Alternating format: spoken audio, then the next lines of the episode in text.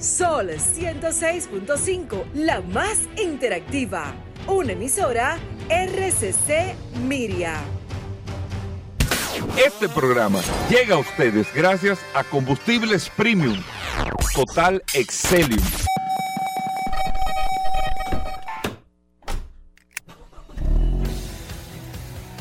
Bienvenidos al programa número uno de movilidad en la República Dominicana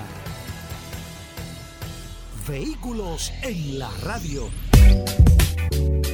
Bien amigos y bienvenidos a Vehículos en la radio. Arrancamos el mes de junio. Ya empezamos o estamos en medio del año 2022 y nosotros compartiendo con ustedes hasta la una de la tarde aquí en la más interactiva Sol 106.5 para toda República Dominicana siempre después de este equipo del Sol de la mañana nosotros compartimos con ustedes todas estas noticias y todas estas informaciones hasta la una de la tarde. Mi nombre es Hugo Veras un placer estar compartiendo con ustedes en el día de hoy y que sepan amigos oyentes de vehículos en la radio que tenemos un contenido para que usted lo disfrute estas dos horas completas Hoy hablamos de seguros con Félix Correa, está el impecable con nosotros, vamos a hablar de bicicletas, tendremos a Rodolfo el Curioso, Daris Terrero que estará con nosotros también, las noticias, las informaciones, es todo un compendio de información relacionado a este mundo de la movilidad. Y usted puede interactuar con nosotros a través del WhatsApp, el 829-630-1990. Ese es el WhatsApp del programa. Si no estás agregado al WhatsApp, Solamente escríbenos con tu nombre en el 829, grábalo ahí, 829 630 1990. Usted lo pone vehículo en la radio y nos escribe su nombre y ahí Paul automáticamente lo registra en el WhatsApp. Paul Manzueta. Gracias Hugo, gracias como siempre al pie del cañón, señores. Hoy es miércoles, miércoles 1 de junio. Eh, gracias como siempre por la sintonía. Y ayer hicimos, ayer eh, tomé una medida, Hugo Veras, bastante interesante con el WhatsApp de este programa Vehículos en la Radio. Y en unos cuatro minutos que tuvimos aproximadamente, cuatro minutos antes de las 12, antes del boletín de las 12, Hugo Veras, entraron cientos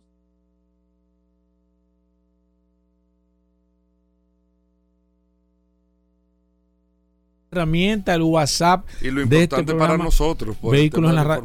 Claro, y no solamente eso, sino que tenemos un retorno con algunas decisiones que tenemos que tomar, Hugo Veras, de los oyentes que han estado dando algunos algunos tips interesantes, algunos consejos, de algunas cosas. Y esa es la, y esa es la idea, de poder tener un contacto con ustedes, que ustedes nos puedan decir qué les gusta, qué no les está gustando, qué va bien en el programa, qué Rodolfo está flojo, todas estas cosas que ustedes, sí, sí, ellos comentan todas esas cosas, todas esas cosas que ustedes tienen y esa es la idea de esta maravillosa herramienta hoy lleno de informaciones, noticias, novedades, invitados. La verdad que el programa de hoy, Hugo Veras, con este calor que está haciendo, eh, yo creo que va pinta bueno. Pinta bueno. muchas cosas interesantes. Y miren, eh, la verdad que tenemos una noticia en el día de hoy eh, que tenemos que tener muy pendiente y muy en cuenta porque el número uno, el tema del COVID-19 no ha desaparecido no estamos con esto siendo alarmistas, ni mucho menos, sino, y no lo digo en términos de, que cerrarán eh, eh, esto, de que toque de... No, no estamos hablando de ese tipo de COVID, pero el COVID sigue, o sea,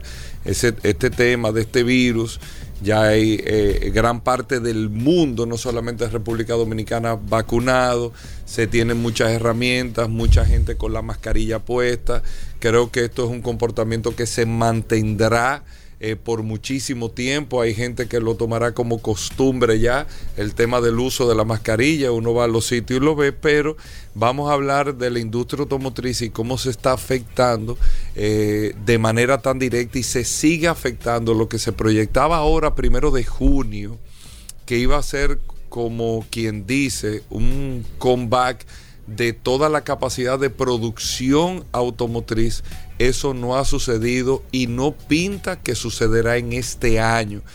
Se decía, reitero, desde el principio de año, no, a partir de junio, estamos primero de junio, a partir de junio las cosas van a, retomar su normalidad, las producciones por el tema de los microchips, que esto, que lo otro, los suplidores a nivel global, se van a estar recuperando, los mayores fabricantes de microchips son los chinos, pero lamentablemente esto no está sucediendo y esto impacta a la República Dominicana en términos de la cantidad de vehículos, la demanda de vehículos que hay las ofertas y la capacidad de, poder suplir la demanda del mercado en vehículos comerciales. No estamos hablando de jipetas de lujo, o sea, vehículos comerciales, vehículos de trabajo, eh, camionetas, jipetas, carros normales y todo.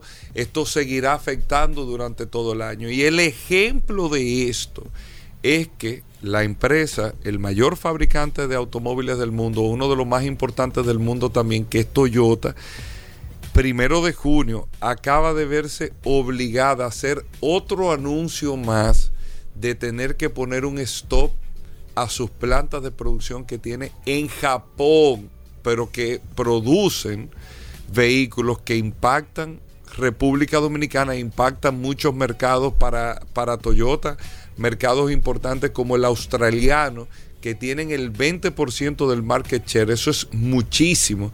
Cuando tú tienes un 20% de un mercado, wow. O sea, eso es tú tener un liderazgo muy fuerte entre, decenas de marcas y tú tener un 20% de ese pastel eh, es tener un liderazgo muy fuerte. Y Toyota, tristemente, ha tenido que, eh, para este mes de junio, recortar 50 mil vehículos más de lo que tenía proyectado en la producción para, para, para, perdón, para junio, que eran 900 mil vehículos.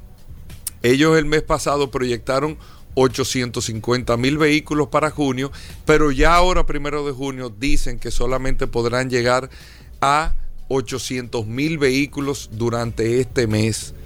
Son de las proyecciones del año que tenían, 100 mil vehículos menos, aunque recortan en junio 50 mil vehículos porque en mayo lo habían hecho. ¿De qué estamos hablando? De las 14 fábricas que tiene Toyota en Japón, 10 van a parar la producción. De 14, 10 van a cerrar. De 14 plantas en Japón, 10 van a cerrar. ¿Por qué? Porque señores, los puertos de China están cerrados el puerto de Shanghai, que es uno de los puertos más grandes del mundo, cerrado por el tema, naturalmente, como le hablaba al principio, del COVID-19. Y esto le está trayendo a Toyota que las listas de espera que tenían muchos mercados de seis meses, estas listas de espera van a tener que incrementarse a 10 meses y a un año. Y lo que proyecta Toyota, que va a dejar de producir en el año fiscal 2022-2023, o sea, en este año fiscal que llevan en curso, van a ser 1.300.000 unidades menos. Que eso no se esperaba, se esperaba una recuperación. Eso es Toyota. Tomen ese ejemplo de Toyota, que eso se está replicando con todos los fabricantes de vehículos del mundo. Solo Toyota dejará de producir en este año fiscal para todo el mundo 1.300.000 unidades. ¿Cuáles son? Usted dirá, bueno, las Hilux se producen en Malasia, hay otras Hilux que se producen en Argentina, hay otros modelos que se producen en Estados Unidos, pero el impacto que tiene en Japón el cierre de estas 10 plantas.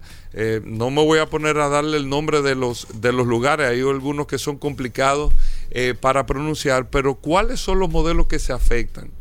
Está el Toyota Yaris Cross, está el Yaris GR, el Toyota Corolla, la CHR, que no impacta el mercado dominicano, la RAV4, que impacta República Dominicana, la Toyota Prado, la Toyota Land Cruiser, la Hiace, que es la, el, el van de carga y de pasajeros que tiene Toyota, y en Lexus, el modelo LX, la, el ES, la RX, LS, NX y LC Incluso la RX que se acaba de presentar en Estados Unidos porque ellos tienen una planta en los Estados Unidos para este producto, pero como quiera tienen su planta en Japón y estos modelos, principalmente la LX, que impacta de manera directa a República Dominicana, estarán viendo retrasos. Para los modelos de Lexus ellos le están proyectando 12 meses de tiempo de espera.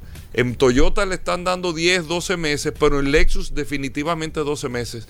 Para que tengan una idea y proyectar el impacto, aquí la LX600 en República Dominicana, que tienen listas de espera para abril del año que viene, probablemente, eso lo tendríamos que confirmar aquí, esos clientes que ya tienen su vehículo separado o reservado o hablado para entregarles en abril, probablemente esto se extienda un par de meses más, porque simplemente Toyota no está teniendo los componentes necesarios para poder producir los vehículos con la demanda que tienen.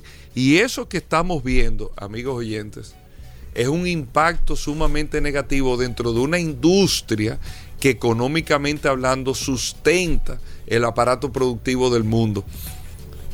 Para este año, de las 11 millones de unidades que tenía Toyota proyectado producir, 11 millones de unidades solamente van a tener capacidad hasta el momento de 9 millones 700 mil unidades durante este año fiscal. Pero en eso con los demás fabricantes, con las demás industrias. En Estados Unidos están teniendo la misma situación, los europeos están teniendo la misma situación, e imagínense usted los chinos, que son los mayores productores de estos componentes, que le dan prioridad también a su mercado, están teniendo la misma situación. Lo que pensábamos, reitero, y con eso iniciamos el programa, que este año, a partir de hoy, empezando junio, iba a ser una recomposición del comportamiento del abastecimiento de vehículos a nivel global. Eso no va a suceder en este año. En conclusión con ese tema, seguiremos teniendo listas de espera para vehículos nuevos y seguiremos teniendo entonces una presión de alza en el vehículo usado. Como no hay capacidad para suplir el nuevo, entonces el usado tiene una apreciación. En vez de depreciarse, se va apreciando eh, aún más porque como no hay eh, mercancía para comprar, necesito comprar un vehículo, pago más por un usado casi nuevo que está en el mercado y hay gente que está pagando por un vehículo usado aquí en República Dominicana con 20 mil kilómetros y un año de uso, lo mismo que le costó y a veces un poquito más que está pasando en algunos modelos, como la Tajó, como la Chevrolet Tajó, que yo la usé un año y la vendí más cara de lo que la compré nueva. Y usted dirá, pero es el gran negocio. Bueno, relativo, porque el que la está vendiendo usada de un año no va a tener una nueva que comprarse, porque no hay. Entonces podrá ser un negocio relativo, pero no va a tener con qué sustituir ese vehículo que está vendiendo. Es el mejor momento, con esto concluyo, y eso ha pasado durante todo el año, lo hemos dicho mil veces, el mejor momento para vender un vehículo usado y el peor momento para comprarlo. El que tiene el vehículo usado tiene el mejor momento para venderlo. Pero el que lo va a comprar es el peor momento porque está comprando a un precio no real, pero es un precio de una situación de mercado lamentablemente. Con esto nosotros iniciamos el programa, hacemos una breve pausa, tenemos mucho contenido en el día de hoy, así que no se nos muevan.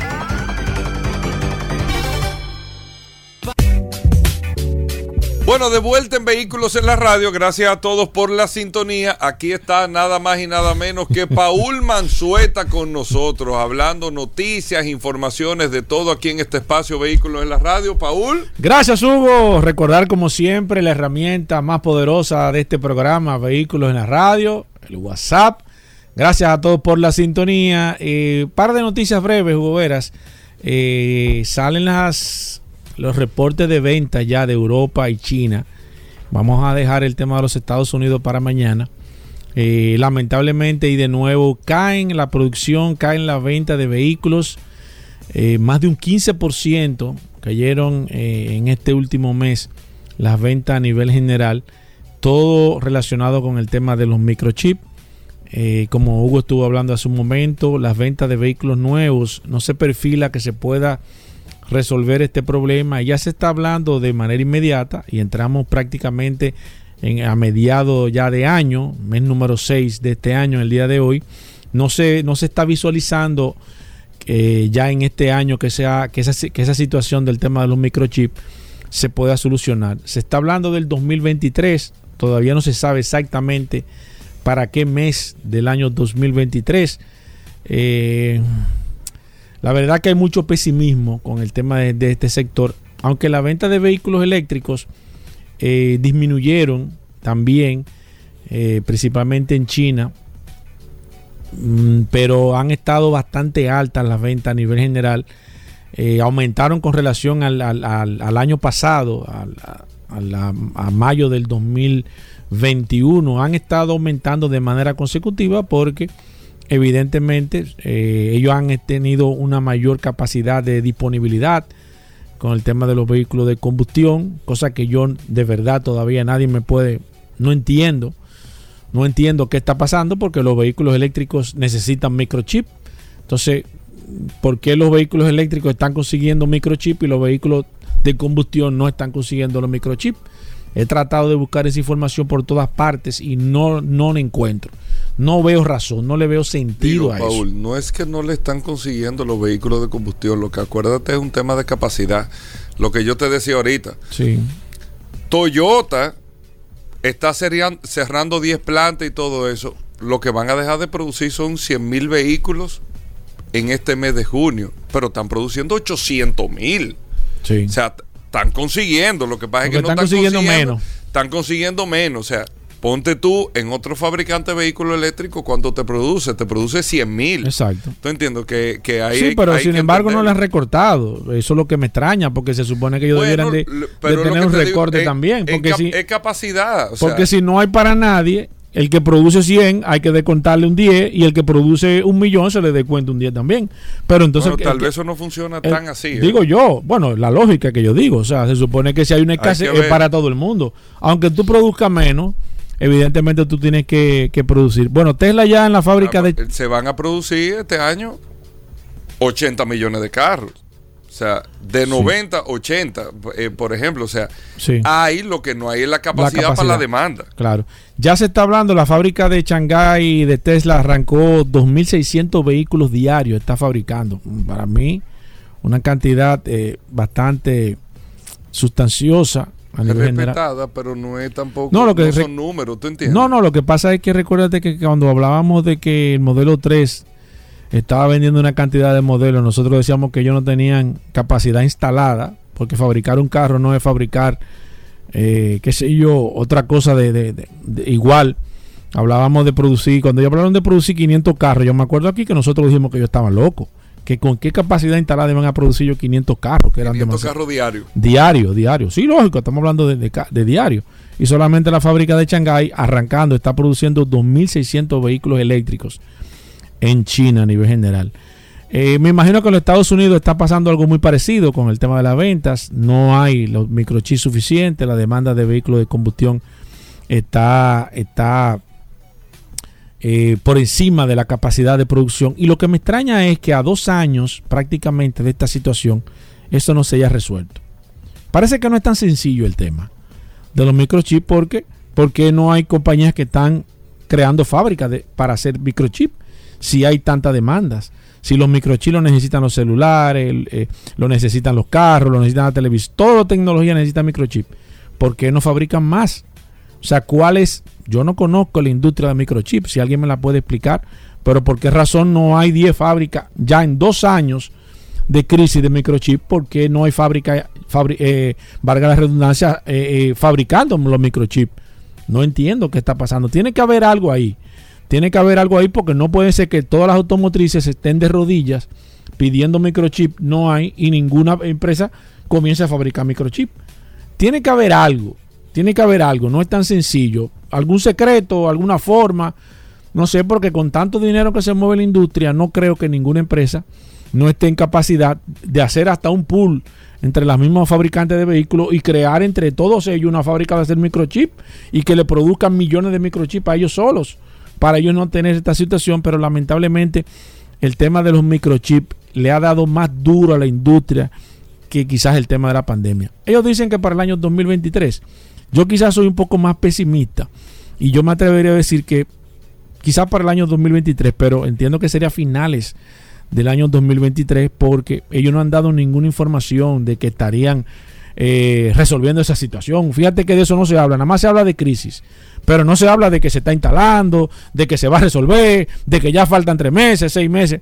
No hay microchip, la industria automotriz lamentablemente sigue de rodillas con esta situación de los vehículos y China se ha estado aprovechando muy bien de toda esta situación. China es un país que aprovecha muy bien las crisis y crea crisis para aprovecharse de muchas situaciones. Algunas veces, eh, más que todo manipuladas, y es válido el tema de, la economía, por eso las, los países blindan algunos segmentos, eh, se protegen de algunos segmentos que no le conviene que otro, eh, otro país pueda de hecho de forma que pueda manipular quizás el tema de la economía, pero hay que sí hay que recordar que China se ha encargado de ser el país la economía más permeable que ha, o sea, que ha podido permear cualquier industria a la que ellos se han puesto para eso.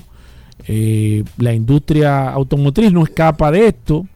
Ayer estuvimos hablando sobre China y no hay duda, no hay duda que en los próximos años, hablamos de quizás de unos 5 o 10 años, los chinos van a tener el control total con el tema de los vehículos, de la fabricación de vehículos.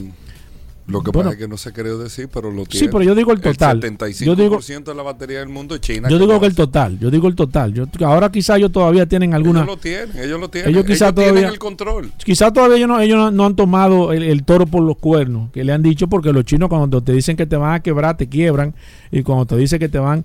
Por eso el presidente tuyo, Gobera, fue tan drástico con, con los chinos, porque los chinos no, tienen... No tienen a piquerita de volver. Ah, Dios libre a uno que eh, eh, eh, ellos, son, ellos, son muy drásticos, jugoveras, y, y, yo creo que habría que ver dónde va a parar la industria automotriz, porque realmente los chinos tienen los juegos bastante pesados y ellos no están jugando ni están tratando de, de, hacerse los graciosos. Cuando ellos tengan el control 100%, van a comenzar a quebrar empresas, van a comenzar a dañar economías y eso es lo que ha estado buscando los Estados Unidos, protegerse. Qué, buena decisión tomó Barack Obama al momento que decidió eh, dárselo, eh, hacer la negociación. ¿Qué? La negociación que se hizo con, con Fiat Chrysler.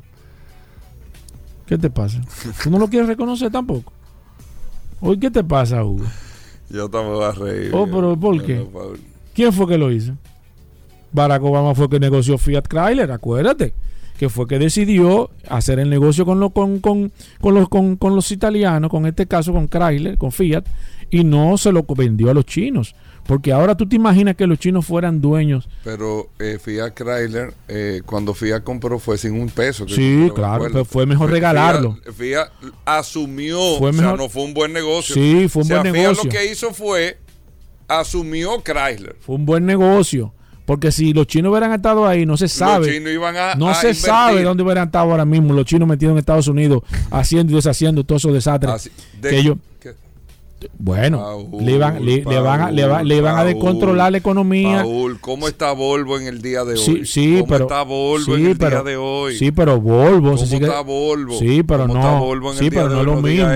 no es lo mismo, no, no. Los americanos le tienen, le tienen controles a los chinos en ah, el tema de movilidad en los Estados Unidos. Y cuando yo, si, si ellos se hubieran metido con Chrysler, ellos no hubieran podido, no hubieran podido controlar eso. Porque ellos por ahí, por ese canal, porque ya eran dueños de esa empresa, hubieran podido quizás entrar, porque no es lo mismo Volvo, una empresa sueca, que está en, en, en, Suiza, en Suecia, en Suecia, a una empresa Chrysler que tiene la, fábrica en Estados Unidos. No es lo mismo. Ah, bueno, Pero Volvo tiene una planta en Estados ah, Unidos. Una planta, una planta. Tú lo dijiste, una planta. Pero, pero los chinos se iban a, a mudar para Estados Unidos, Gobera. Y ya tú sabes el mercado cómo, iba, cómo, cómo, cómo se iba a comportar. Fue una buena decisión, se dio cuenta, estamos viendo ahora mismo que era mejor regalar la empresa a los italianos y no vendérsela a los chinos porque al momento que tú quisieras ponerle un control a los chinos, los chinos te iban quizás decir, no, yo tengo esta empresa, yo tengo una, tengo, tengo eh, eh, una inversión hecha y entonces iba a ser mucho más difícil. A, no, a los norteamericanos le conviene mantener blindado el tema de, la fabricación de vehículos en Estados Unidos. Sí, la economía eh, eh, se basa mucho. Le conviene porque la economía norteamericana eh, se mueve, es la sangre que mueve la economía norteamericana, el tema del, transporte. Inmediatamente alguien se ponga a controlar eso, automáticamente Pero la los economía. lo controlan en Estados Unidos? ¿El qué? La industria. Sí, pero sí, pero pero no es la misma mentalidad, Gobera. Acuérdate que en China hay, un sistema socialista democrático. No es lo mismo, no es lo mismo sistema que hay en que hay en Japón. Tienes que irte al tema geopolítico, la historia, Gobera. Este programa lo que esté para eso. No es la misma función. Acuérdate que en Japón tú te puedes instalar normal. En China el gobierno tiene que ser socio tuyo obligado para tú poder instalar ahí. Y tiene que saber todos los secretos tuyos que están ahí. No es que tiene que ser socio, es que tiene la mitad. Ah, ah no, pero te estoy diciendo. Entonces no es lo mismo que Japón. Entonces no. Los, chinos y los japoneses, aunque tú, aunque tengan los ojitos, aunque sean los ojitos chiquitos, no son lo mismo ni piensan igual. Los fabricantes americanos están todos en China. Sí, pero pero con controles, con controles. Fíjate que los chinos te los chinos te enseñan muchas cosas, pero no te dicen el secreto dónde que está. Eso pasa con el, con el cuento del, perro y el gato. no, no, con el perro y el gato. El cuento del perro y el gato. ¿Sabes cuál es el perro? El perro y el gato se hicieron y eran amigos una vez y se contaron todos los secretos. El perro le contó todos los secretos al gato. Y el gato le contó todos los secretos al perro, pero no le faltó una, viejo. Que no le dijo cómo era que se subían en, lo, en la mata. Cuando el perro le catra al gato, que se armó una discusión, el gato le subía en la mata. Digo, ¿ay qué fue? Ah, no, que no, esta no te la enseñé, yo tenía esta bajo la manga. ¿Qué cuenta eso? ¡Ey! Aprende, Gobera, el cuento del perro y el gato. Ese es el cuento de los chinos y los norteamericanos.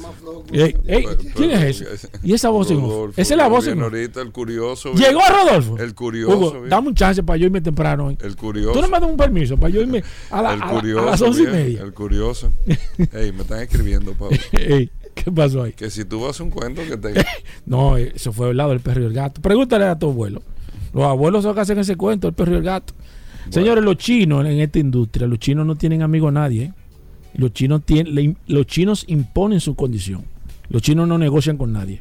Fíjate, cuando quisieron instalar. Porque no dependen de nada. No, dependen. Pero cuando tú te vas a instalar a ellos, allá, son ellos ponen sus reglas. Paul, la industria. No, ellos ponen sus reglas. China no depende de ningún. No, de ninguna industria, gobierno. Venden 29 millones de carros al año. Sí, pero Estados Unidos vende 14. Tú, sabes que, ellos están expandiéndose a nivel global para darle valor a la marca. Y lo que están haciendo, ellos no tienen capacidad para suplir ellos ¿Tú sabes su mercado. Que en China hay Tú tienes una planta en y no le y, y, en, el otro extremo de China ni se conoce tú sabes que en China hay hay industrias que tú no puedes invertir como extranjero que nada más son los chinos que pueden invertir. Hay industria que está vetada por el gobierno.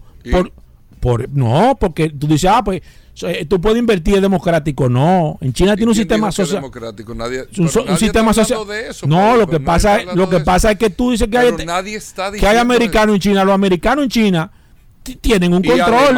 no, pero con control. No es que saben todo, no.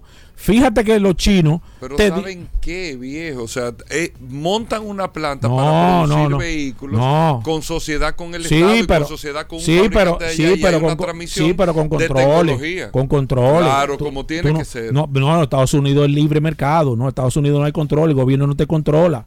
El gobierno no te controla. En, en China sí te controla la información. Hay cosas que tú, fíjate que han, acusado hasta empresarios de estar de que, sacando información de China, de empresas. No. Me están escribiendo. No, no, no. Lo que pasa es que yo estoy viendo.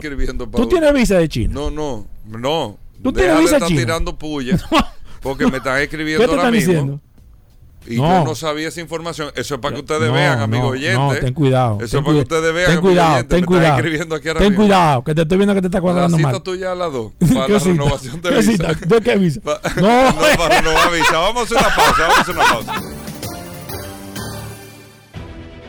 Sol 106.5, la más interactiva. Una emisora RCC Miria. Bien, y de vuelta en Vehículos en la Radio, gracias a todos por la sintonía. Daris Terrero con nosotros, la ley 6317. Daris Terrero siempre nos trae un artículo, una información sobre la ley y es un servicio que se hace para que todos podamos conocer este nuevo marco legal para el tránsito y la movilidad, la, la ley 6317 de tránsito, transporte y movilidad. Daris Terrero está aquí con nosotros, vamos a ver qué tenemos en el día de hoy. Gracias Hugo, gracias Paul, agradeciendo siempre la extraordinaria oportunidad que nos brindan de llegar a toda la audiencia de vehículos en la radio. Por acá, por la más interactiva Sol 106.5 y este segmento, Dari Terrero, hablando sobre la ley 6317, esta norma que rige la movilidad, el tránsito, el transporte terrestre y la seguridad vial en República Dominicana. Miren, hoy yo voy a abordar un tema que es recurrente en República Dominicana y es a propósito de ese, esa denuncia constante de las carreras clandestinas, que no son carreras clandestinas, porque de clandestinas no tienen nada, porque son carreras que se hacen a plena luz del día y en las vías públicas. Y hay que decir que la ley 6317 plantea en el artículo 267 las competencias de velocidad. Y es que queda prohibido a que los conductores de vehículos puedan efectuar competencia de velocidad en las vías públicas. Y lamentablemente esta disposición lo que plantea es una multa de 5 a 10 salarios mínimos eh, de lo que impera en el sector público centralizado y una pena, oigan, oigan esto, una pena de 1 a 3 meses de prisión y los puntos, eh, reducción de puntos en la licencia. Pero hago énfasis en el tema de la prisión, porque obviamente la prisión debe determinarla un juez. Y como no tenemos elemento a veces para asumir la acusación, la ley creo que es un poco ambigua con relación a, este tema, a la presentación de una acusación por competencias eh, de velocidad en las vías públicas, partiendo de que no tenemos una autoridad que pueda certificar este tipo de acciones. ¿Por qué? Porque generalmente cuando tenemos este tipo de situaciones, o es la Policía Nacional que puede hacer algún tipo de redadas, o son videos. No tenemos la fragancia que me requiere el, este delito para poder llevarlo ante las últimas consecuencias. Pero a pesar de eso, creo que la debilidad, la debilidad la ha tenido la autoridad, que no ha podido ir más allá con este tema que la incautación de una motocicleta para posteriormente entregarla. No hay, no ha habido una consecuencia con relación a una práctica que se está, se está convirtiendo en algo recurrente en la República Dominicana. Cuando tengamos ciudadanos que tengan que pagar de 5 a 10 salarios mínimos por una multa y que un juez le imponga de 1 a 3 meses de prisión por violar el artículo 267 de la ley de efectuar competencias de velocidad en la vía pública, ustedes verán que habrá una reducción significativa en este tipo de práctica que hay que decir que es un negocio. Aquí le tenemos pena a los conductores por el alto, el alto costo de las multas y porque a veces tienen que pagar unas multas que no tienen, que son padres de familia, pero no le tenemos, no mencionamos que esas carreras de velocidad son carreras millonarias, millonarias que se hacen apuestas y de, de alta suma de dinero. Y que a nadie a la hora de, todo el mundo lo critica, pero a la hora de que haya una un sometimiento a la justicia y posterior, posterior una sentencia de uno a tres meses de prisión para uno de esos desaprensivos, ahí veremos los llamados de atención de la gente. Ay, que espérense, que denle un chance, que esos muchachos, que es un padre de familia. No, no.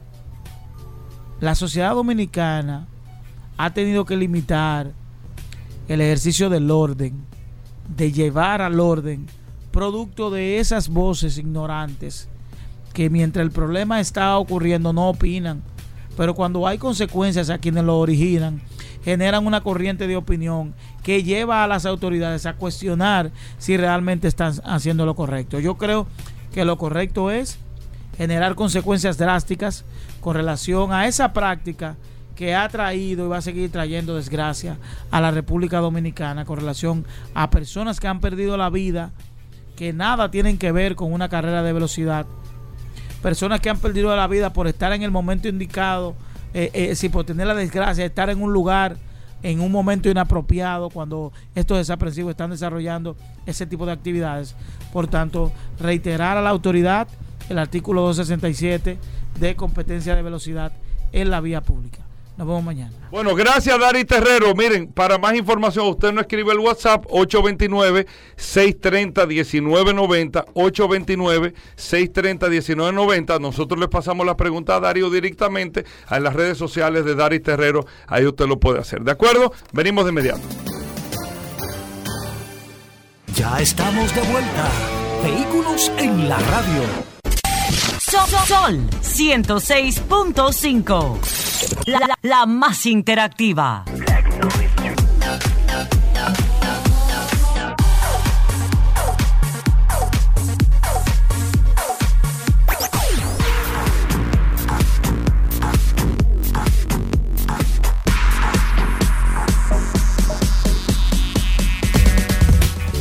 Bien, y de vuelta en Vehículos en la Radio. Gracias a todos por estar en sintonía con nosotros. A Tuey Tavares, hablando de bicicletas como cada miércoles aquí en Vehículos en la Radio, arrancando ahora este mes de junio. A Tuey, bienvenido al programa, los eventos, las informaciones. ¿Qué está pasando en el mundo de las bicicletas? Adelante, Atuey. Bien, buenas tardes. Gracias, Hugo, a ti, a Paul, por darnos este espacio para hablar de ciclismo en República Dominicana. Eh, bien, de, eventos, voy a recordar rápidamente porque tenemos un invitado hoy, eh, que este fin de semana va a ser la primera carrera de downhill a celebrarse en Taikú Park, que va a ser en Juan Adrián. Taikú Park en Juan Adrián. Y avisarles por este medio a todos los muchachos que vayan a competir que esta es la primera carrera, sea parte de la historia en el ciclismo y hagámoslo bien.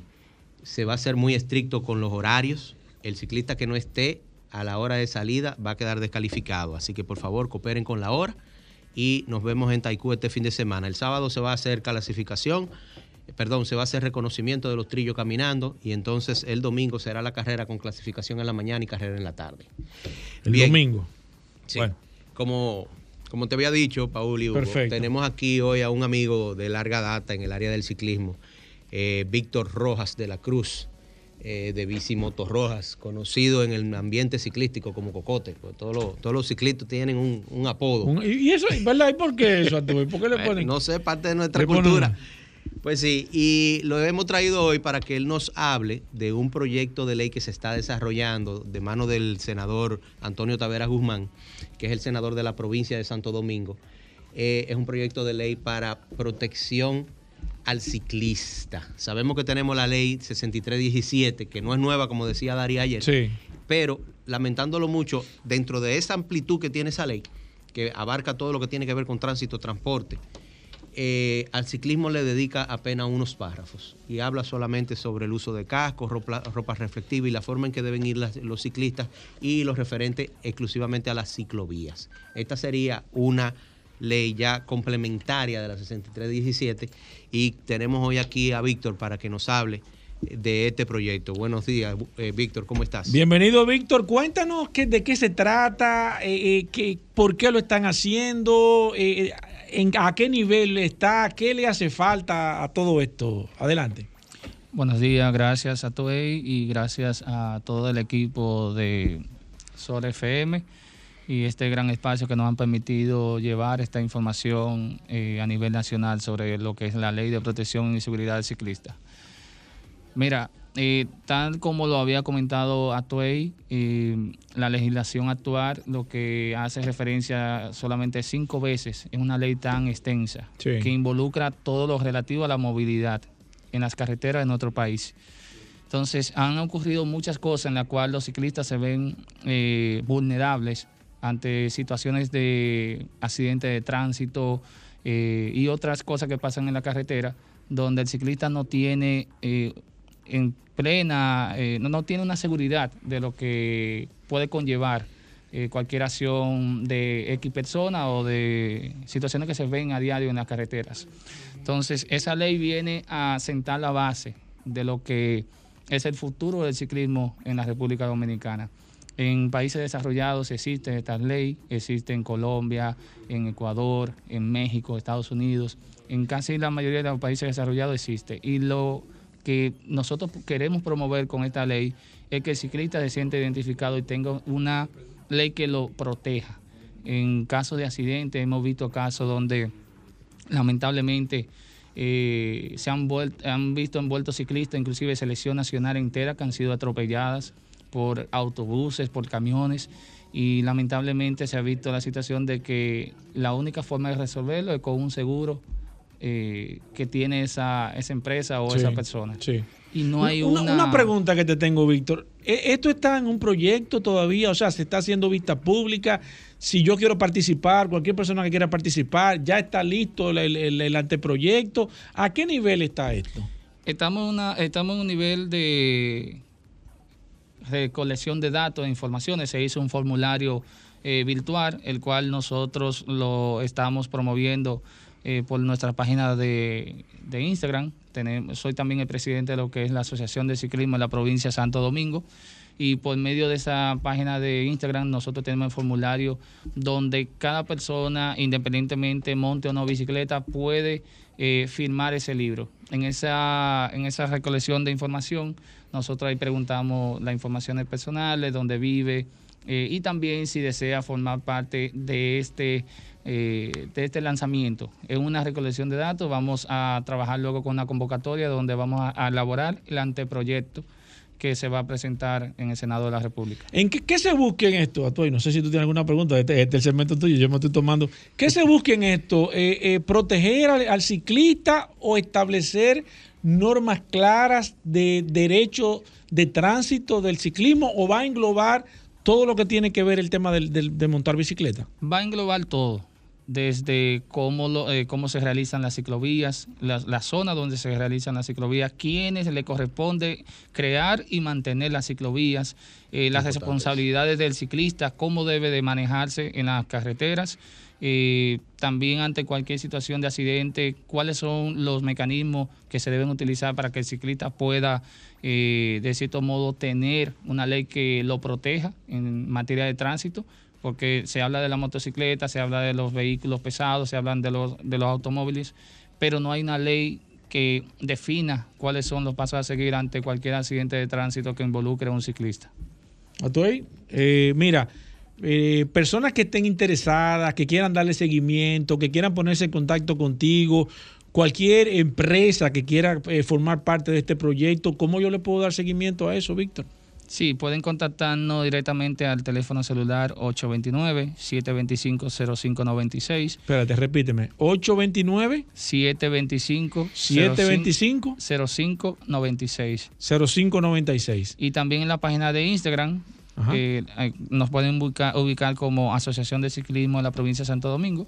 Y el correo electrónico asocisa con D al final asocisa.gmail.com. Eh, eh, repíteme en Instagram, ¿cómo lo puedo buscar? Asociación de Ciclismo de la provincia de Santo Domingo. Así mismo, todo corrido en minúscula, así, todo. Correcto. pero bastante largo. Mira, eh, interesantísimo proyecto, y de verdad que nosotros, y con la cantidad de ciclistas que hay aquí, con la cantidad de situaciones, como tú lo estabas diciendo, que se están creando ahora con el tema de los ciclistas, con los pocos derechos que tienen en las vías, porque los ciclistas hay que reconocer que quizás han sido la parte mucho más vulnerable que, una, que un motociclista, porque el ciclista no comete quizás la cantidad de imprudencias o no anda quizás con, toda, con todo el tema de la velocidad que andan, sin embargo, resultan eh, eh, partes afectadas en el caso de un accidente y no hay derecho de cómo o no tienen ningún tipo de reglamento.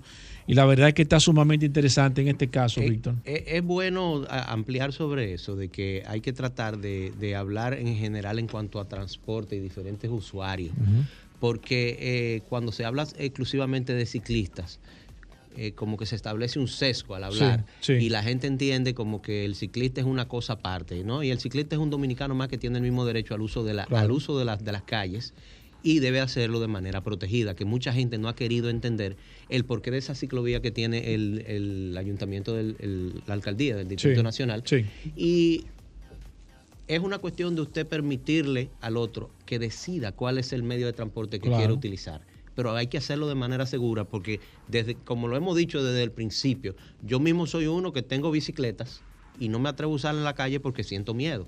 Ya con una ciclovía que está sesgada, con una protección, ya la gente se está, se está atreviendo a usarla, no solamente en bicicleta, hay gente que la usa en patines y en patineta. ¿Se entiende? Entonces, eh, es, es algo con lo que hay mucha resistencia y debemos ser un poco más flexibles porque como dice Víctor, en todos los países del mundo hay ciclovía, en todos los países del mundo se protege al ciclista, el, conductor tiene la precaución de tomar la distancia correcta para evitar una colisión, para evitar hasta que la turbulencia del vehículo lo arroje al piso, porque no tenemos la cultura de pensar en el prójimo como ente más débil. Y eso es lo que se está tratando de hacer con esta ley, que viene, como dije, a complementar, porque nosotros somos muy dados a decir, no, porque aquí hay muchísimas leyes, pero no se aplican ninguna. Bueno, esta, esta ley iría a complementar porque ampliaría la base legal de los derechos del ciclista al uso de, la, de, la, de, de, de las calles, porque también te va a decir qué puede usar, pero también te va a decir qué no puede usar, porque hay muchísima gente que arranca por una acera y produce accidentes. Víctor, de nuevo, las personas que se quieren poner en contacto, repíteme el WhatsApp tuyo que me están escribiendo aquí, que quieren ponerse en contacto contigo. Claro que sí, 829. 725-0596. A tú y recordarle la competencia de Dan Gil que me están escribiendo que si tú vas a correr representación de este programa. No, no, no, yo voy, yo voy. o sea que también vamos a estar afuera, este programa está afuera. Tengo el honor, tengo el honor de ser el juez de salida de la primera carrera de downhill porque yo no me voy a quedar afuera. Pero yo no, no, como, como competidor no. No, no, tú no, vas como competidor. a tú las personas que quieran ponerse en contacto contigo, tanto contigo como con Víctor, que quieran darle seguimiento a este proyecto, ¿cómo lo pueden siempre, recordarles que a mí de manera personal me pueden seguir a través de mi cuenta de Instagram como Tavares, y Tavares con B corta y con Z. Y recuerden seguir la revista Rueda en su página, revistarueda.com y la página de Instagram, arroba la revista Rueda. Tenemos, estamos reestructurando la revista, tenemos nuevos colaboradores y viene mucho contenido de interés, no solamente de ciclismo, de entrenamiento, de fitness. Tenemos, tenemos buenos colaboradores Perfecto, gracias a todos. Vamos a hacer una pausa. Todavía queda mucho contenido. Recuerden, mire, viene eh, Manuel Rivera. Eh, Félix Correa, El Curioso, todavía queda prácticamente la mitad de este programa, así que hacemos una pequeña pausa, no se muevan de ahí. El Curioso.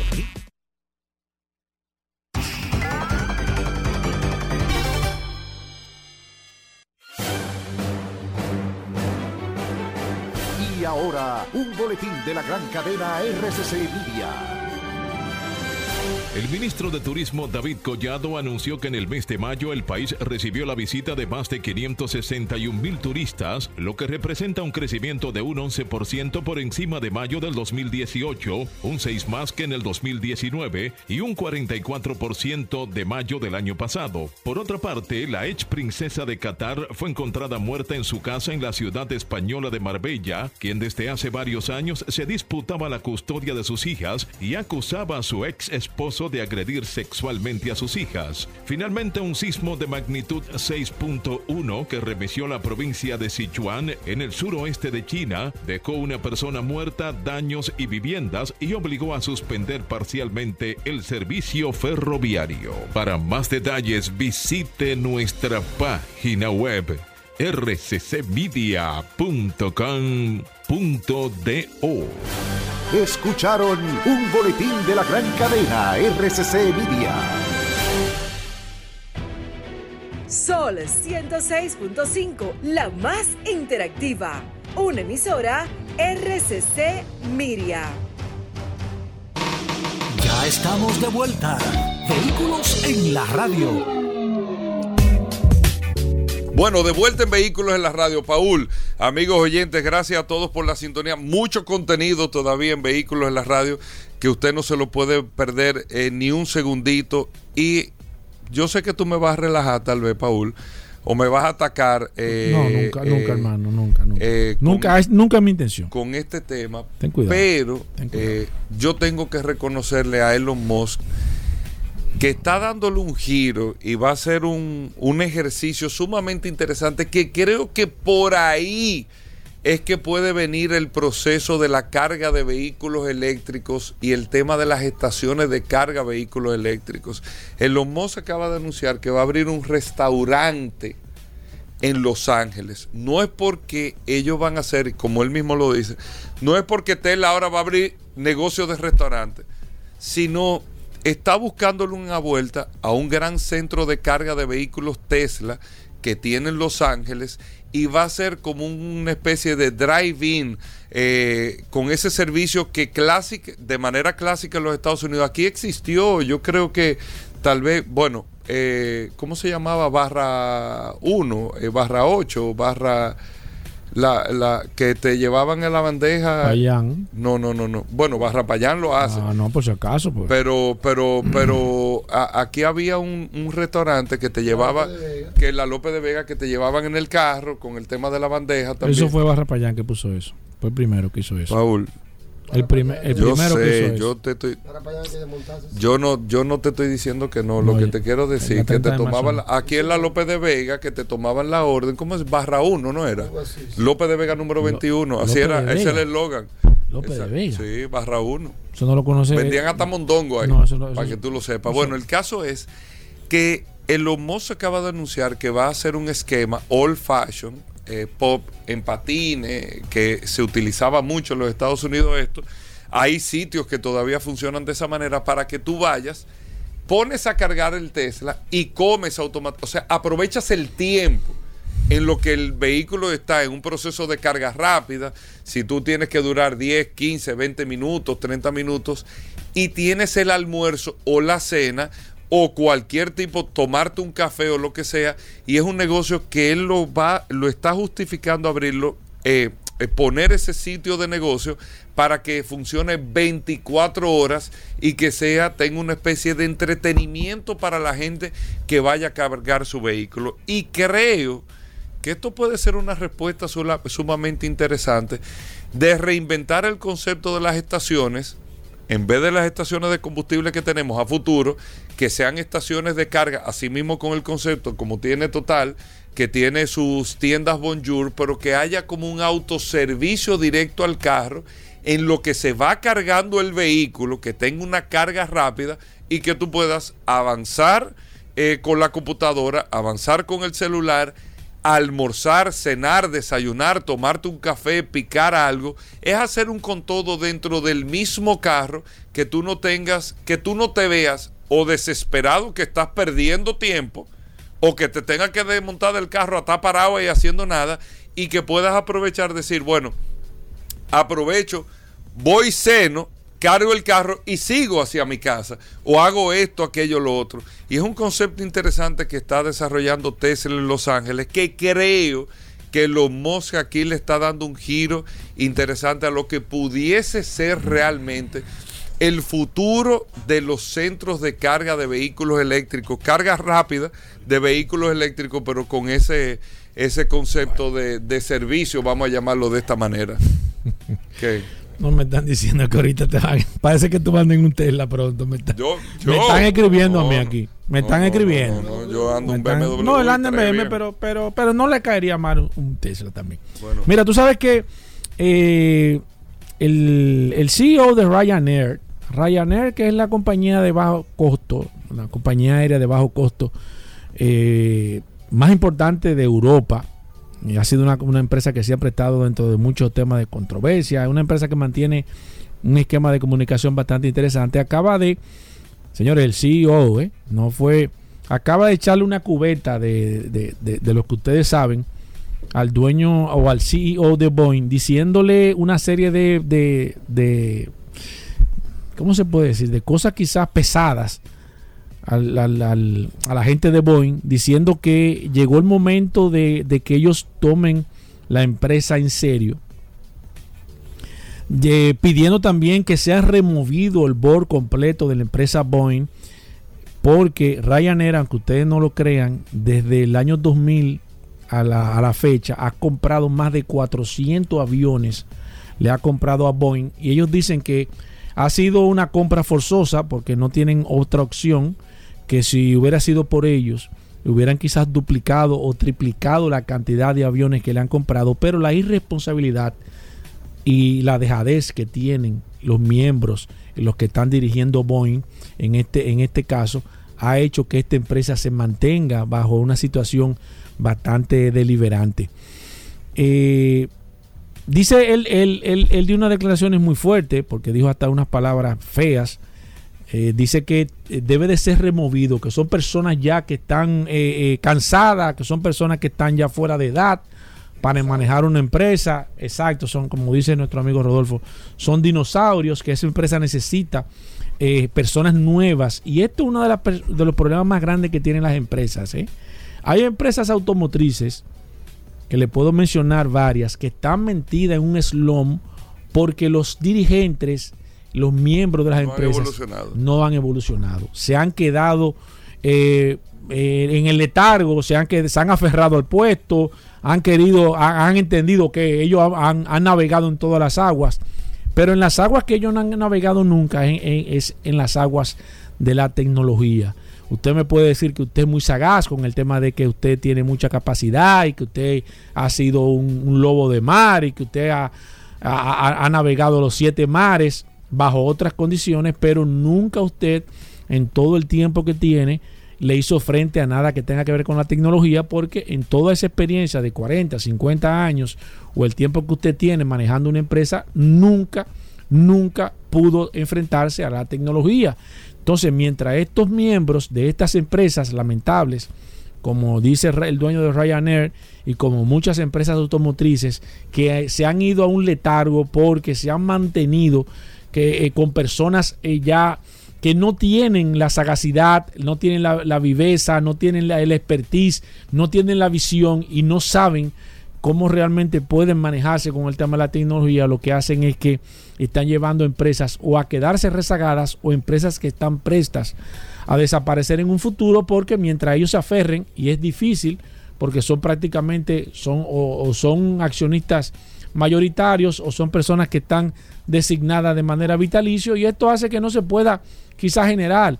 Y esto, señores, hay que tomarlo muy en cuenta porque aquí en la República Dominicana, y con esto voy a concluir, Hugo Vera, porque ya yo sé que, que esto me voy a meter en un tema, aquí hay empresas que están pasando por eso. ¿eh? Aquí hay empresas automotrices que se están manejando o que le están manejando de manera eh, eh, personas ya que están fuera de la edad, personas que no le han dado la oportunidad a que una nueva generación sea la que tome el control, porque ellos entienden, porque ellos dicen, porque ellos, yo lo entiendo, pero aquí hay muy buenas empresas que lamentablemente no han salido, como en el caso de Boeing, porque los dueños y los dirigentes no quieren darse cuenta que es el momento de retirarse y es el momento de dejar que la empresa realmente se puede expandir. Bueno, ahí está, Paul. Vamos a hacer una breve pausa. Venimos con más noticias e informaciones. No se muevan. Bueno, de vuelta en Vehículos en la Radio, amigos oyentes. Gracias a todos por la sintonía. Pongan atención. Félix Correa con nosotros aquí en Vehículos en la Radio, hablando de seguros. Cada miércoles Félix Correa viene, siempre con su tema al principio, Félix, que tú lo expondrás ahora. Pero también importante este segmento, más que todo, es para que usted tenga la oportunidad de llamar o escribirnos al WhatsApp para hacerle cualquier pregunta en materia de seguro. Si usted tiene una reclamación, si le dijeron que su seguro cubre o no cubre, si usted quiere saber qué le cubre su póliza, cualquier inquietud que tenga, si usted lo chocaron, que si esto, que lo otro, Félix Correa con nosotros, usted puede llamar al 809-540-1065, es el teléfono de la cabina, 540-1065 y el WhatsApp puede desde ahora empezar a escribir sus preguntas. Paul tiene el WhatsApp en la mano, 829-630-1990. 829-630-1990. Félix Correa con nosotros en la cabina. Bienvenido, Félix. Contentísimo Hugo Vera, Paul Manzueta y mi hermano Manuel Rivera que está aquí con nosotros, deseándole realmente un lindo día a todos y recordándole que estamos a través de Nuevo Diario TV y a través del canal Ruta 66, 60 minutos de seguro. Miren, yo tengo, antes de que empecemos con la gente, porque realmente en este programa primero, primero está la gente para que pueda expresarse y hacer sus preguntas, yo tengo un temita y es con relación a las pólizas cero deducibles. Ustedes saben que las pólizas de seguros full, ustedes pueden comprar varias modalidades, ya no es un solo plan como antes, que te decía, bueno, pues tú tienes incendio y robo, antes existía incendio y robo, y ese plan incendio y robo pues no te cubría, te excluía los planes que están dentro de la cobertura integral, que es el riesgo comprensivo, te cubre daño de la naturaleza, entre otros. Entonces, tú podías decir, dámelo cero deducible o dámelo eh, eh, con, con, el deducible. Regularmente la mayoría de las pólizas que se venden, se venden con deducibles, porque no son elegibles todos los vehículos que eh, califican para seguros full, no son elegibles para un plan todo riesgo o cero deducible. ¿Dónde está el tema conmigo? El tema conmigo está una sugerencia a las compañías aseguradoras y es que debe haber una coherencia con esos planes cero deducible y la garantía de los vehículos en las casas. Por ejemplo, la mayoría de los vehículos que nosotros eh, le hacemos seguros full, que, tiene, que son cero kilómetros, vehículos nuevos, cero kilómetros, nosotros recomendamos que la póliza sea seguro full. ¿Por qué? Porque el deducible regularmente es muy alto. Y usted lo que se va a ahorrar lo puede pagar tres veces. Si usted cree que se va a ahorrar algunos 11 mil pesos, 12 mil pesos por poner un monto, 15 mil pesos, ese dinero usted lo puede pagar tres veces en tres eventos de deducible en, en eh, en el año pueden pasar. Entonces, lo recomendable es hacer una póliza cero reducible para esos vehículos cero kilómetros. Ahora, las compañías aseguradoras, si le van a renovar el plan, nosotros sugerimos que le renueven el plan cero deducible hasta que el vehículo esté en garantía. Pero tomando en cuenta una cosa, que las piezas de esos vehículos sean originales nuevas. ¿Por qué? Porque el vehículo está en garantía. Cuando un vehículo está en garantía, la gente, señores, la gente no va a otro sitio que no sea la casa. Y cuando la gente va a la casa y te dice a ti, mira, tú fuiste a la casa cotizada, pero a ti no te tocan piezas eh, nuevas, originales, sino que te tocan piezas de reemplazo originales usadas que no hay. Vamos a estar claros, no hay. Porque para que haya una pieza original usada, tienen que haber, ya no están trayendo vehículos por parte. Lo sabemos eso. Esas piezas usadas no están llegando al país. Entonces, ¿qué nosotros recomendamos? Ustedes vamos a hacer una póliza cero deducible. Vamos a hacerlo hasta los años de la garantía del vehículo en la casa para que el cliente, el asegurado, su asegurado, se sienta satisfecho. Perfecto, vamos con preguntas a través del 809-540-165 y a través del WhatsApp 829-630-1990. Mira, Feli, ayer nos escribió a alguna persona y yo la tengo, la, guardé aquí para, para hacértela en el aire. Aunque tú siempre me has dicho que te mande la pregunta primero, por si acaso, para filtrarla, pero no, esta la vamos a hacer ah, aquí en el aire. Mira, dice, hola, eh, pregúntame a Félix Correa que si un conductor eh, hace como que va a doblar para una envasadora de gas, pero tiene un motorista cerca que él no lo vio, el motorista se asustó y él dobló para donde yo iba a doblar y el motorista no le topó el carro, pero el motorista tuvo un accidente y falleció. En este caso, ¿cuáles son las consecuencias que tiene esa persona? Porque Evidentemente, él, él dice que el motorista no, no chocó con él, que el motorista perdió el control eh, porque se asustó y, tuvo el accidente. En este caso, Félix Correa, él dice que tiene un seguro que le costó 3.300 pesos. Él tiene un seguro que cubre.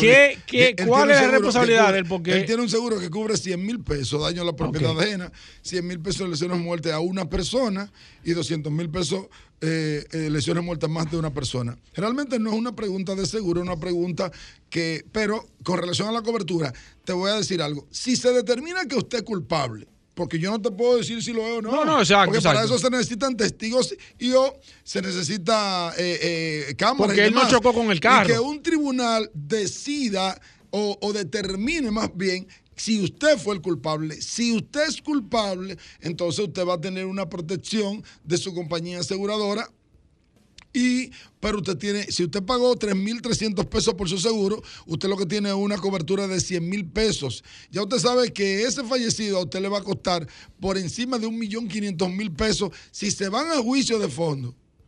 A usted, por lo menos, por lo menos, la sentencia viene por encima del millón de pesos. Si eso se da, usted va a tener que pagar con lo que usted tenga. Perfecto, vamos a tomar una sola llamada, que tenemos el tiempo encima. Buenas. Buenas. Alejandro la tumbó, quiere que tú te vayas. Buenas. Sí, buenas. Sí, adelante. Sí, con, relación a, los vehículos cero deducibles, ya cuando, ya cuando el vehículo pasa de, cierto tiempo, eh, ya que tienen un par de años, comienzan a, a, devaluarlo. Pero ahora mismo los vehículos usados cuestan más que, cuando uno lo compró nuevo. Entonces, ¿cómo se hace ese asunto? Es eh, una cosa, vamos, Excelente. no, no, no, ninguna, perdóname, pero no, es que me está confundiendo la magnesia con la gimnasia. No tiene que ver el valor del vehículo. ¿Tú vas a preguntar? No. Eh, no, no, pero óyeme, óyeme, pero para que te claro, el aire. No tiene que ver el valor del vehículo, tiene que ver con la elegibilidad del vehículo. Si el vehículo es eh, de, tiene tres años de antigüedad, hay compañías aseguradoras que solamente te dan un plan cero reducible con un vehículo nuevo. No tiene que ver, un vehículo te puede costar a ti eh, eh ah, solamente con un vehículo nuevo. No hay... hay compañías aseguradoras ah, que para darte cero deducible, el vehículo tiene que ser cero kilómetros. Aunque te renueven tres años. Entonces, si usted tiene un vehículo del 2017, 2018, hay compañías que no le dan cero deducible. Tiene que ver con, la, con el año del vehículo. Félix Correa, las personas que se quieran poner en contacto contigo, ¿cómo lo pueden hacer? Muy fácil, 809-604-5746. 809-604-5746. Nos quedamos con el WhatsApp. Algunas preguntas pendientes. Hacemos una pausa cuando regresemos. Aquí está el impecable, no se muevan de ahí. Ya estamos de vuelta. Vehículos en la radio. Bueno, de vuelta en Vehículos en la radio, noticias impecables. Aquí está con nosotros el impecable Manuel Rivera con el resumen de las mejores noticias que usted puede escuchar de este mundo de los vehículos. Peque, bienvenido al programa. ¿Cómo va Impecable Radio? ¿Cómo va todo? Todo muy bien, mi compadre. Muchísimas gracias siempre por recibirme, saludarte. Un fuerte abrazo a ti, también a Paul que está por aquí, Félix Correa que sigue con nosotros, a Tuey Tavares, eh, Dari Terrero y Alejandro en los controles que siempre hace posible que nuestra voz salga a través de las ondas hercianas de Sol 106.5, la más interactiva, como cada miércoles, con esas informaciones que solo manejan los grandes. Lo primero es recordarle a toda nuestra audiencia que puede conectar con nosotros en redes sociales. Arroba la calle RD, arroba Manuel Rivera RD, arroba Impecable Radio. Y esta noche a través de la hermana emisora Rumba 98.5 FM. Conecta cada noche de lunes a viernes a las 8 eh, con Impecable Radio. Lo primero, una calle. Hoy traigo, hoy traigo la calle doctor Rafael Augusto Sánchez. Murió asesinado en la cárcel de la Victoria un 31 de mayo de 1961. Fue médico que combatió la tiranía de Trujillo Molina. Integrante del movimiento clandestino 14 de junio, fue apresado, torturado y encarcelado y finalmente asesinado en la, en la Penitenciaría Nacional de la Victoria. Ubicada en el ensanche Quisqueya, ya sabemos en honor a quien la calle, doctor Rafael Augusto Sánchez, lleva su nombre. De estas informaciones que impactan Hugo, Paul, amigos oyentes y que solo manejan los grandes, traigo una muy pero muy interesante y es la nueva tecnología que tiene Ford. Oigan este dato, Ford va a obligar a todos, bueno, no a todos, pero a la gran mayoría de sus vehículos a reducir la velocidad. Oigan esto, Ford está haciendo, está desarrollando una tecnología en el que el vehículo se va a frenar, va a disminuir la velocidad gracias al Geofencing Limit Control, que se basa en algunas ayudas a la conducción como el frenado automático y el control de crucero adaptativo, sin olvidar otra herramienta más que es el, sistema de navegación. Ustedes saben que en Estados Unidos hay muchas áreas que tienen prohibido un aumento de velocidad o que tú sobrepases el límite de velocidad. Bueno, pues Ford está ajustando todos sus controles tecnológicos con el Geofencing Limit Control y también con el sistema de navegación para combinarlo, para combinar las características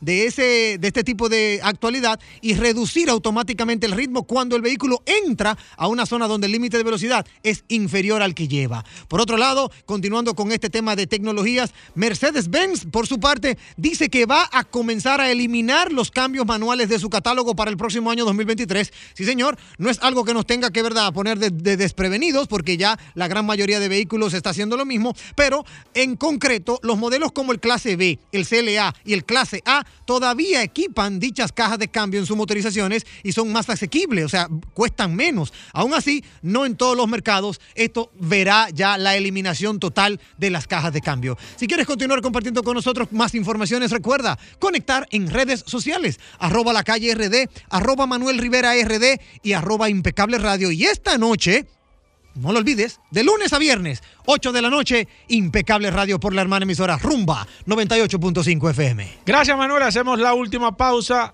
Ya estamos de vuelta. Vehículos en la radio.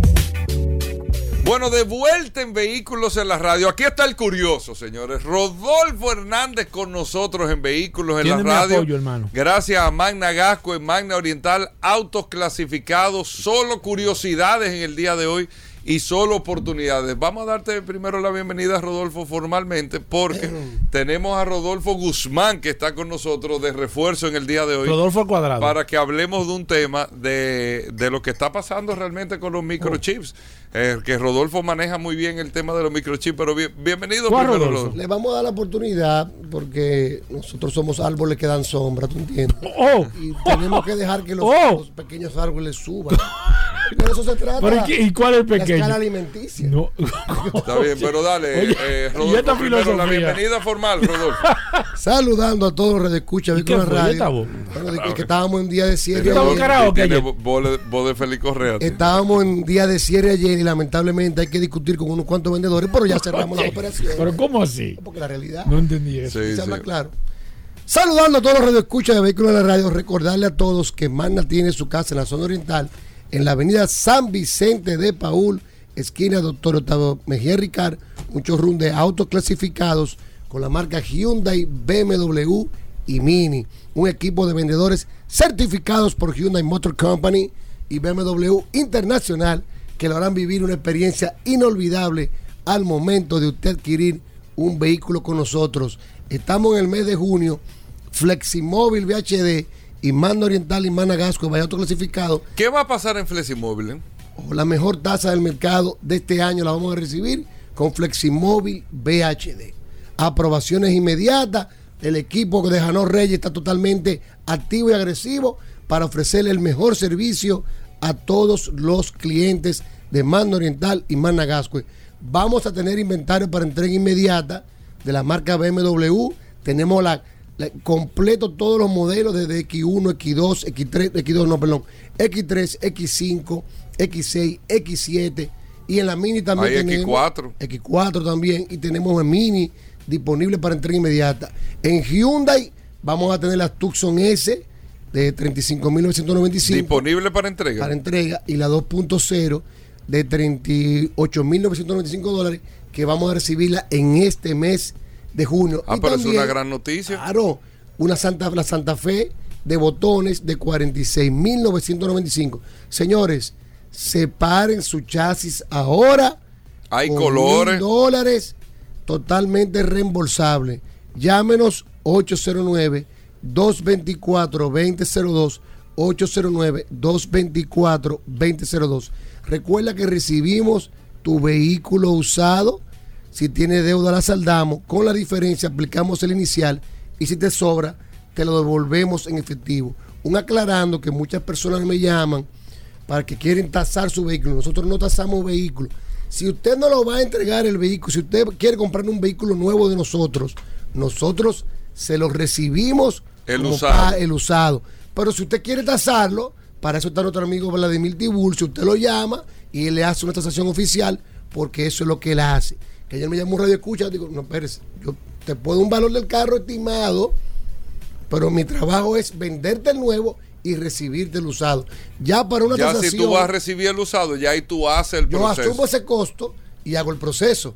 Pero si usted lo quiere tasar su vehículo para tener una tasación oficial, con Vladimir Tiburcio. Recuerde que si no quiere cruzar a la zona oriental, tenemos a Magna Gascue, justo frente al Centro de Ginecología y Obstetricia, y ahí tenemos un taller de repuesto, un taller autorizado para los mantenimientos preventivos, una tienda de repuesto y una exhibición de la marca Hyundai. Todo nuestro equipo debidamente certificado para brindarle la mejor experiencia. Hyundai, BMW y Mini tienen un nuevo nombre. Manda Oriental, Magna Gascue. ¿Cuándo va a ser VHD? Autoclasificado. Final de mes. ya estamos en preferia. Ahora mismo podemos trabajar con todos los clientes.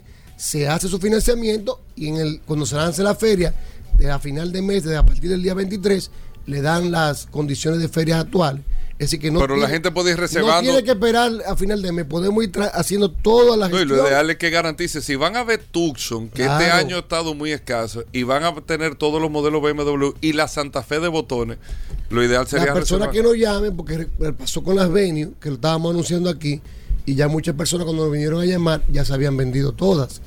Señores, hay una escasez aproveche el momento. Si usted está buscando un Hyundai,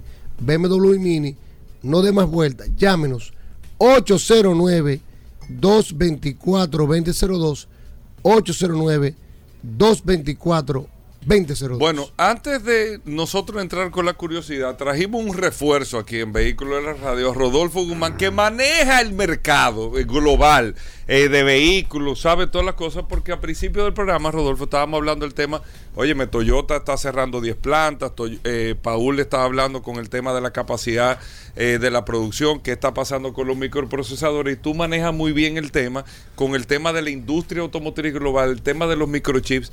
¿Qué es lo que pasa? Que todo, o sea, independientemente de que China cerró de nuevo y esto, ¿cuál ha sido la situación, según el análisis que tú nos puedas explicar, con manzana, explicado para que todos los oyentes puedan entender de lo que está pasando con la producción de vehículos? Claro. Mira, te, te voy a explicar un detalle para que el público que te escucha, primero buena, buenas tardes, un saludo a todos, un placer estar aquí con ustedes. Eh, gracias por la invitación. Gracias a Rodolfo por la invitación. Está bien, Rodolfo, gracias. Eh, eh, prepara la curiosidad. ¿Cómo así? Correcto. No, búscala. Es importante que esto es una ayuda básicamente para el sector y para cada uno de los importadores. Y ustedes como mencionaron, o mencionaba Rodolfo un momento de la escasez, entrega inmediata. Esto es, esto es una situación que está golpeando, impactando a todos los importadores del mundo del mundo. En el caso de nuestro país, República Dominicana, nos impacta todo lo que estamos en el sector automotriz, a todas las casas de cada una de las marcas que representan a nivel mundial. Eh, ¿Por qué viene esa, esa situación? ¿Dónde se genera? Cuando viene la pandemia en el año 2020, los semiconductores vienen siendo alrededor de un 10 o un 12% del total de la producción que se hace a nivel mundial. Los semiconductores se utilizan en computadoras, laptops. O sea, el mercado de vehículos lo que representa un 10%. Un 10%. El mercado del consumo global. Del consumo global. Un 10%. De todos los semiconductores que se producen en el mundo, un 10% va al sector automotriz. Antes de la pandemia, ¿qué pasa? Cuando viene la pandemia, la mayoría, o para no decir el 100% de las fábricas automotrices cancelan las órdenes de compra. Los semiconductores, recuerda, van a computadoras, laptops, celulares, servidores, todo lo que tiene que ver con tecnología. Cuando viene la pandemia, la, el 90, el 100% de los fabricantes cancela las órdenes de compra de los semiconductores por la situación que se estaba viviendo y el cierre eh, masivo de las fábricas. ¿Qué pasa? Toda empresa se organiza. Los fabricantes de semiconductores dijeron, bueno, me queda este grupo de clientes, también ellos están pasando por la pandemia, vamos a darle prioridad de producción a los clientes que se mantuvieron con las órdenes de compra. Y son lo que me representa el, el, gran volumen. El gran volumen. Y que aumentaron las órdenes de compra por la demanda de utensilios electrónicos para trabajar pero en el momento, recuerda que en el momento paró la demanda de los utensilios electrónicos, computadoras, eh, tabletas, todo eso porque las personas fueron a trabajar desde casa y hubo un aumento de la demanda. Pero recuerda que la pandemia no eh, entra en el mundo de manera radical en marzo y hay un cierre total. Todavía no se sabía cuál era la tendencia que iba a pasar a nivel de consumo, a nivel de venta. Entonces, ni la parte electrónica, ni los software, ni ninguna eh, proyección en marzo estaba clara.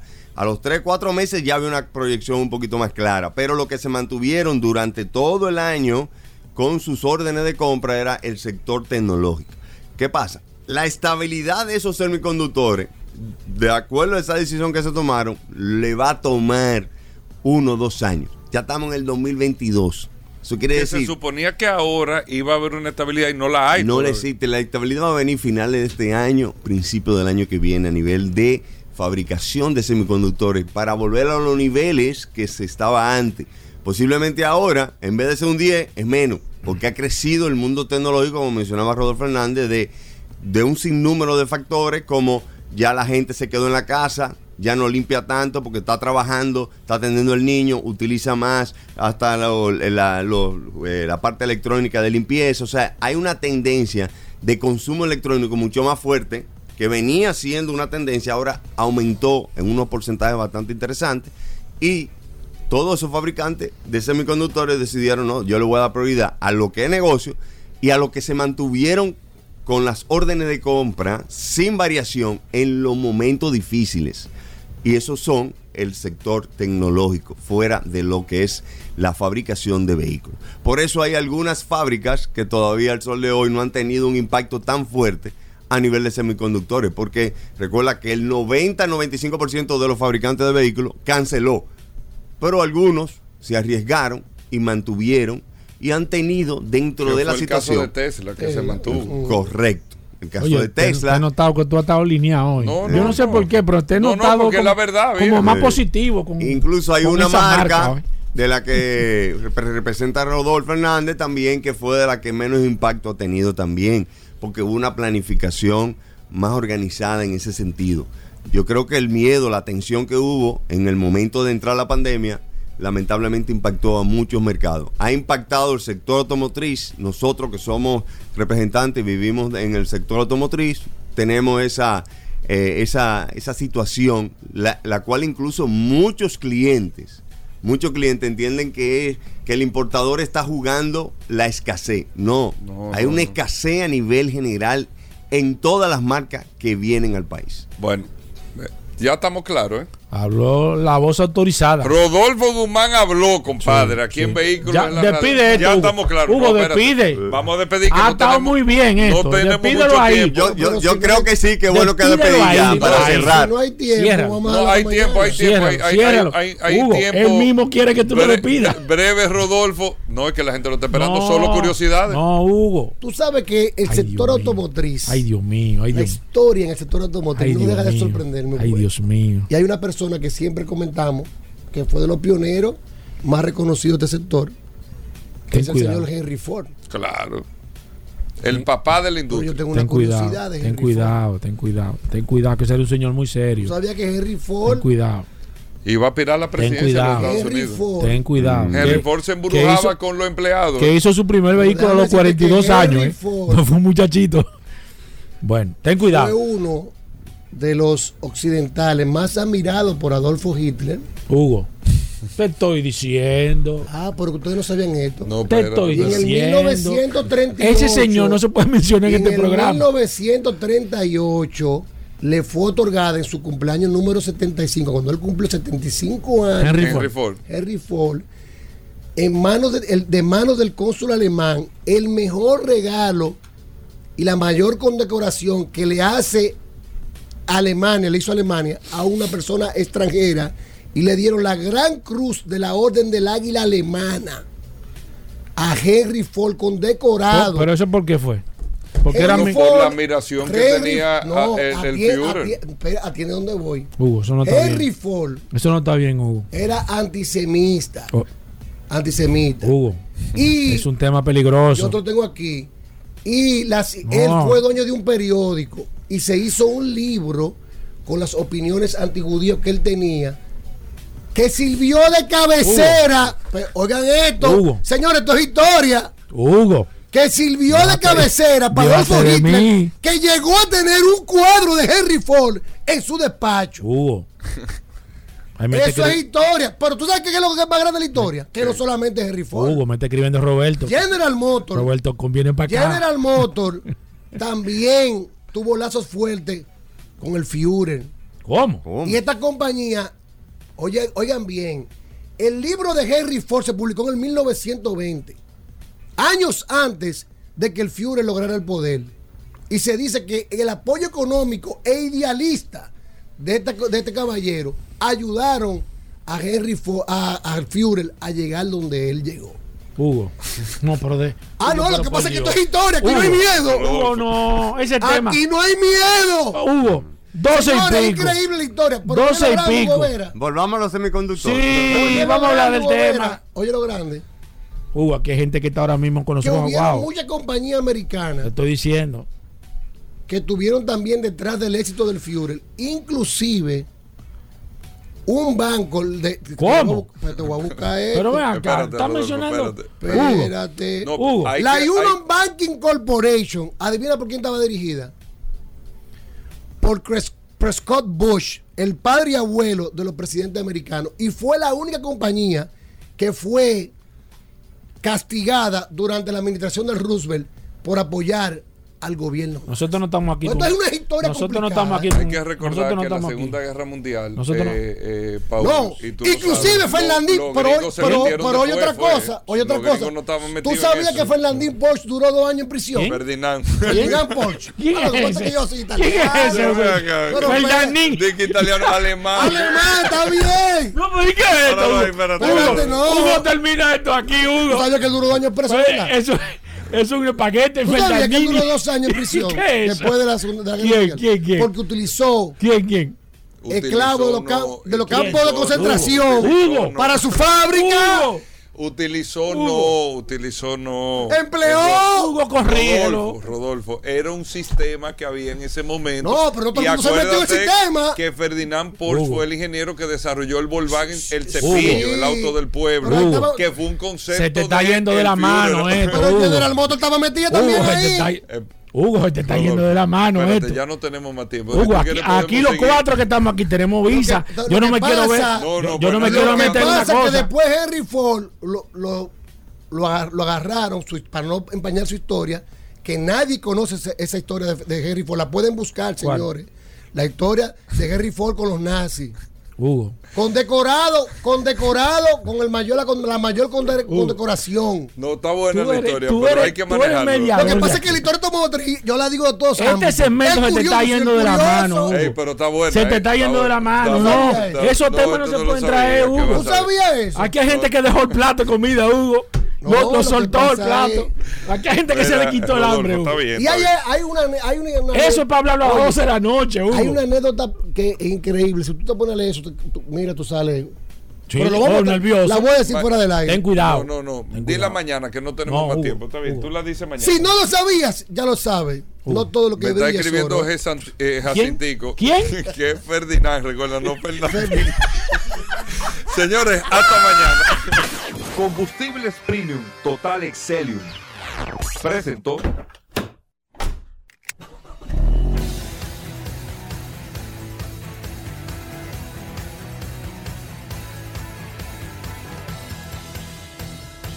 Vehículos en la radio.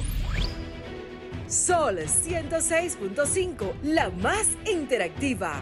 Una emisora RCC Miria.